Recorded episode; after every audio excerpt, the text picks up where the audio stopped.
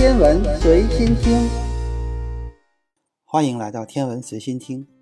霍金在生前曾经表示，人类应该要尽力的发展宇航科技，让我们有能力去改造其他星球，并移居到那些星球上，成为多行星物种，避免在地球上遭遇物种大灭绝事件。虽然地球长期有生命存在，但从来没有哪个生命可以长期存在。过去五亿年，地球上经历过大大小小数十次物种灭绝事件，已经有百分之九十九的地球物种走向灭绝。有些威胁来自地球本身，比如超级火山爆发；有些威胁来自太空，比如小行星撞击和超新星爆发。幸运的是，宇宙给人类留了条后路。太阳是一颗恒星，而在我们的银河系中，至少还有两千亿颗恒星，几乎每颗恒星都有行星。在夜空中肉眼可见的很多恒星周围，也都有行星环绕。目前已知的太阳系外行星已经有四千五百多颗，有些是像木星那样的气态巨行星，有些是像海王星那样的冰巨星，还有些是像地球这样的岩质行星。在这些系外行星中，天文学家最关注的是岩质行星，尤其是某些运行在特定轨道中的行星。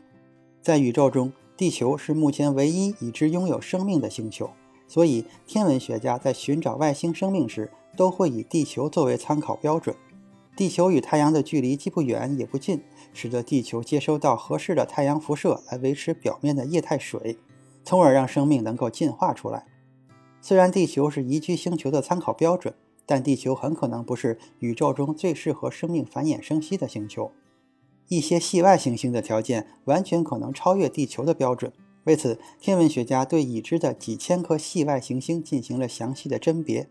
根据《天体生物学杂志》刊载的一项新研究，天文学家筛选出了二十四颗超级宜居的系外行星，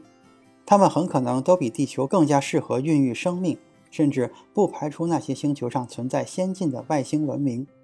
太阳是一颗黄矮星，目前的年龄是四十六亿年。质量越小的恒星，消耗核聚变燃料的速度也就越慢，它们可以燃烧更长的时间。在宇宙中，红矮星、橙矮星都是比太阳质量更小的恒星，它们的寿命都要比太阳长得多，有些甚至可以达到上万亿年。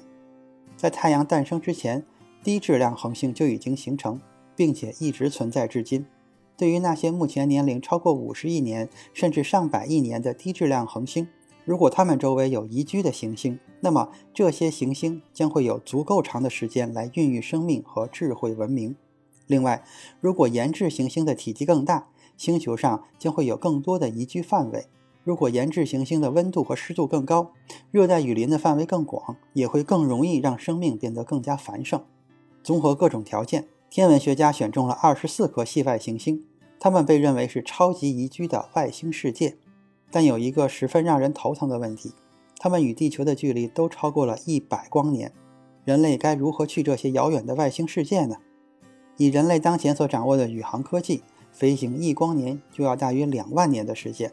如果要飞到一百光年外，将需要两百万年的时间。这样的星际飞行显然是不现实的。就算宇宙飞船的速度能够达到光速的百分之十，飞行一百光年至少也要一千年的时间。